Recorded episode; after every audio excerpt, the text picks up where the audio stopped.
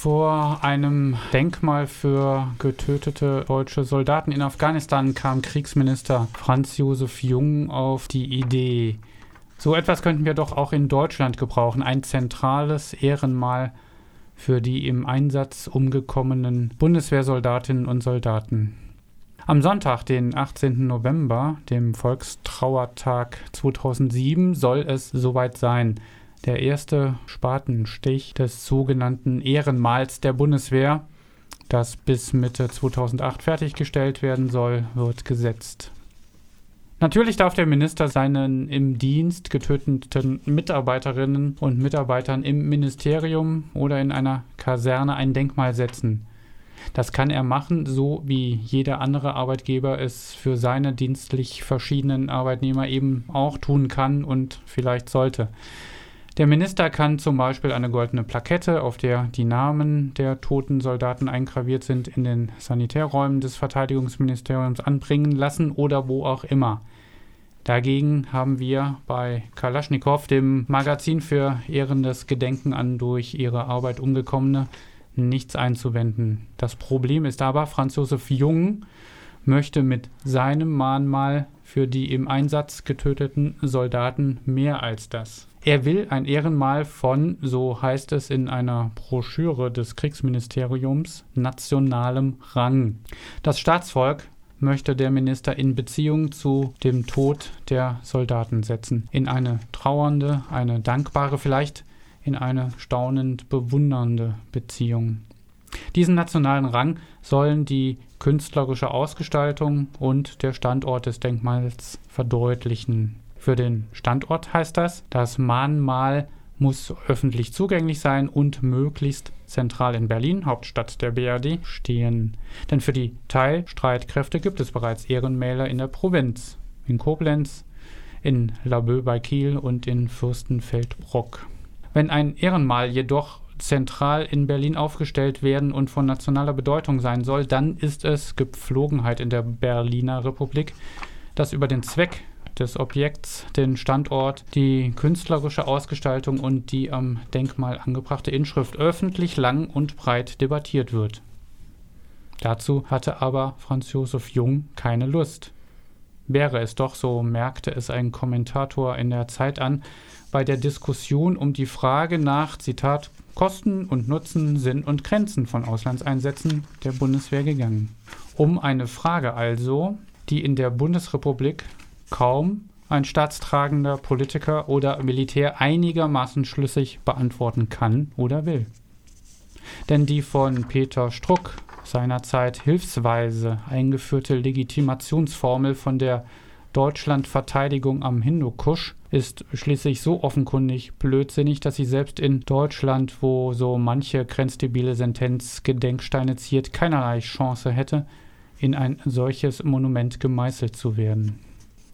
Franz Josef Jung präferierte also ein anderes Vorgehen.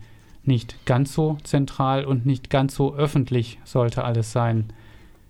Die vom Ministerium eingesetzte Denkmalfindungskommission tagte im Verschwiegenen. Ein Entwurf von sechs Vorschlägen wurde ohne öffentliche Debatte ausgewählt und im Mai des Jahres dem Publikum präsentiert. Der Standort des Ehrenmals soll auf dem Areal des Bendlerblocks in Berlin liegen, ziemlich genau an der Grenze zwischen Bundeswehrgelände und öffentlicher Straße. Von der Straße her für die Bevölkerung zugänglich zwar, aber auf geschütztem Armeeterritorium. Geopolitik lehrt uns das, gibt es also nicht nur in der Außenpolitik. Der Kriegsminister versucht nicht ganz ungeschickt agierend, zwei schwer vereinbare Dinge unter einen Hut zu bekommen. Das Denkmal sollte gleichzeitig öffentlich und nicht öffentlich sein. Nicht öffentlich, damit das Kriegsministerium über Ausgestaltung und Inschrift intern entscheiden konnte, öffentlich aber hinsichtlich seiner Wirkung und Bedeutung. Und bedeutungsschwanger soll das Ganze sein, denn es stehe im Kontext einer, so gibt die schon zitierte Bundeswehrschrift zu verstehen, Verpflichtung der Gesellschaft, diejenigen, die im Dienst ihr Leben gelassen haben, in bleibender Erinnerung zu behalten. Diese Verpflichtung freilich gibt es nicht. Der Satz ist keine kleinere Lüge als die Sache mit der Verteidigung am Hindukusch. Wären es Wehrpflichtige, also durch staatliche Gewaltapparate zum Armeedienst gepresste, die da im Einsatz getötet werden, müsste die Behauptung unter anderen Vorzeichen vielleicht diskutiert werden. So aber gilt die Feststellung Wiglaf Trostes. Die Soldaten gaben ihr Leben nicht, es wurde ihnen genommen. Sie besaßen ihr Leben auch nicht, sie hatten es vorher verkauft bzw. auf Zeit vermietet, gegen Sold, wie Söldner das nun einmal tun. Den Soldaten schuldet die Gesellschaft nichts. Mit dem Staat haben die Militärangehörigen einen Arbeitsvertrag geschlossen, aus dem sie Ansprüche auf Sold und auf eine Auslandsverwendungszulage geltend machen können. Nicht weniger, aber auch nicht mehr. Kommen sie bei der Erfüllung ihrer Arbeitsaufgaben ums Leben, kann und soll ihr Arbeitgeber, der staatliche Dienstherr, sie in ehrender Erinnerung behalten. Die Gesellschaft muss das nicht. Sie als Ganzes hat um die militärische Dienstleistung der Soldaten nicht gebeten, denn die sind umstritten. Einsätze oder gar Kampfeinsätze in Afghanistan lehnt sogar eine Mehrheit der Gesellschaft ab.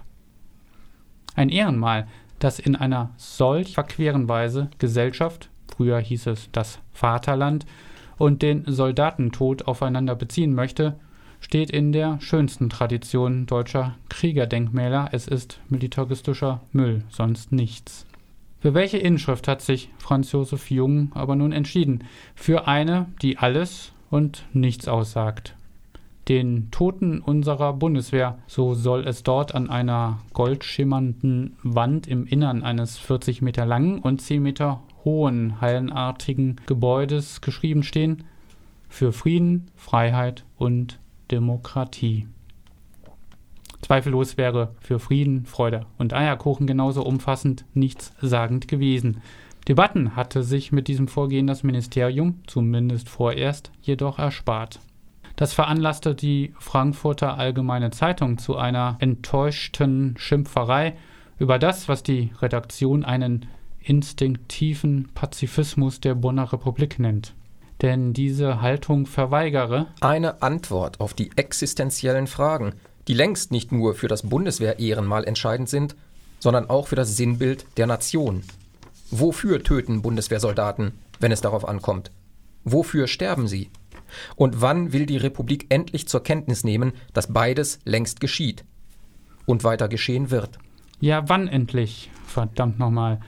So lieben wir das Frankfurter Intelligenzlerblatt. In schneidigem Offizierston wird eine Debatte eingefordert, die ein Ergebnis selbstredend schon feststeht. Alles wird so weiter geschehen wie bisher. Das nennt man wohl instinktiver Bellizismus. Die ästhetische Gestaltung des Denkmals hatte nach der Präsentation im Frühsommer kaum Kritik geerntet. Die Ästhetik des ausgewählten Entwurfs sei nicht strittig attestierte die Züricher Neue Zeitung, das habe alles, Zitat, nichts von Stiefelknallen. Der Militarismus kommt allerdings, darauf haben im Oktober mit einer Petition fast 200 Kunsthistoriker und Historiker hingewiesen, im gekürten Entwurf etwas subtiler daher, als man sich das in der Schweiz im Hinblick auf Deutschland gemeinhin vorstellt. Der geplante Bau zitiert nicht nur die Formen der neuen Wache in Berlin, der Soldatengedenkstätte des preußischen Militarismus, sondern damit auch Bildformen des Sakralbaus. Der Entwurf, der in einem als Zeller bezeichneten Gedenkraum einen Steinaltar als Kranzablegestelle vorsieht, impliziere, so der Einwand der Kunsthistoriker, eine sakrale Überhöhung des Soldatentods. Mit der Architektur sei die, Zitat, Heiligung und Belohnung des Soldatentods durch den Aufstieg zum Licht über dem Altar des Vaterlandes zu assoziieren. Jede Menge Diskussionsbedarf also noch, auch in ästhetischer Hinsicht. Es steht aber nicht zu erwarten, dass der Kriegsminister dem Verlangen nach einem Moratorium nachkommt und sein Vorhaben aufgibt, am Volkstrauertag den ersten Spatenstich zu tätigen. Schließlich ist ihm klar gewesen, was bei diesem Projekt alles auf ihn zukommen wird, wenn er zu viele Fragen zulässt und nicht auf das Tempo drückt.